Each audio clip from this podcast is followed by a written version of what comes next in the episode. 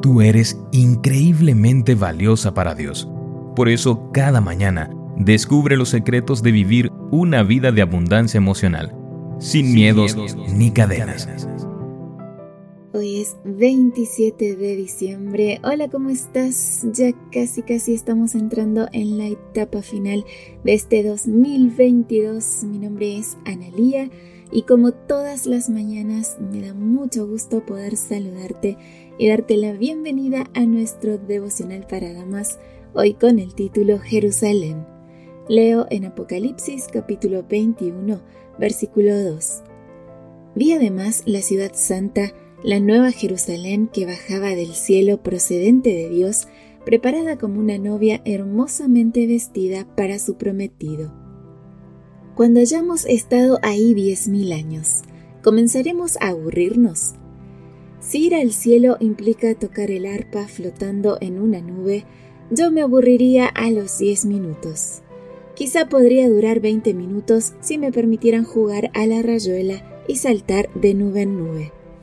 La realidad es que mientras nuestras ideas acerca del cielo y de la tierra nueva no estén basadas en la Biblia, la eternidad no podrá cautivarnos. Pasar una semana de vacaciones en la playa, tomando sol sin hacer nada, suena fantástico. Sin embargo, pasar una década en la misma playa, en la misma reposera, sin poder hacer nada, sería una tortura. Los estereotipos antibíblicos del cielo, como una existencia vaga e incorpórea, nos hacen mucho más daño del que nos damos cuenta disminuyen nuestra anticipación del cielo y nos impiden creer que realmente es nuestro hogar. Reflexiona Randy Alcorn en su artículo El cielo de camino a casa.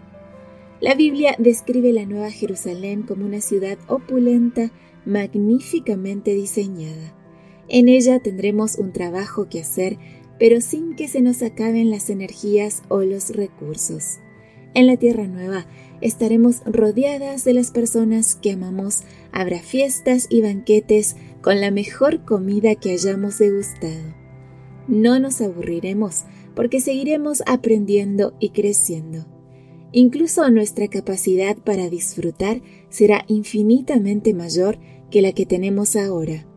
Podremos descubrir misterios que la ciencia aún no ha develado y visitar otros mundos. El Señor me mostró en visión otros mundos, escribe Elena de White en primeros escritos. Me fueron dadas alas y un ángel me acompañó desde la ciudad a un lugar brillante y glorioso. Los moradores de aquel lugar eran de todas estaturas, eran nobles, majestuosos y hermosos. El ángel me dijo entonces, si eres fiel, tendrás con los ciento cuarenta y cuatro mil el privilegio de visitar todos los mundos y ver la obra de las manos de Dios. Vivir con Jesús por la eternidad será una experiencia de una belleza tan exuberante que no alcanzan las palabras para describirlo. Por eso, le pido al Espíritu Santo que con sus gemidos indecibles te llame como una paloma que gorjea, que te inspire a mirar al cielo y te fortalezca para permanecer firme. Espíritu Santo, tú iluminas mi mente y mi corazón con tu presencia. Te pido que santifiques mi imaginación esta mañana mientras imagino lo que será vivir contigo en la tierra nueva. Haz que la belleza de esta promesa deje una huella tan clara en mi interior que me llene de añoranza, de nostalgia por el hogar. Amén. Y así llegamos al final de nuestra meditación, querida amiga. Creo que ni la imaginación ni las palabras alcanzan para describir todo lo que el Señor tiene preparado para nosotras en el cielo. Una eternidad donde podremos vivir con nuestros amados en un lugar donde no habrá dolor, no habrá llanto y no habrá más pecado. Sigamos preparándonos para ese día glorioso en el que podamos vivir eternamente con nuestro Dios.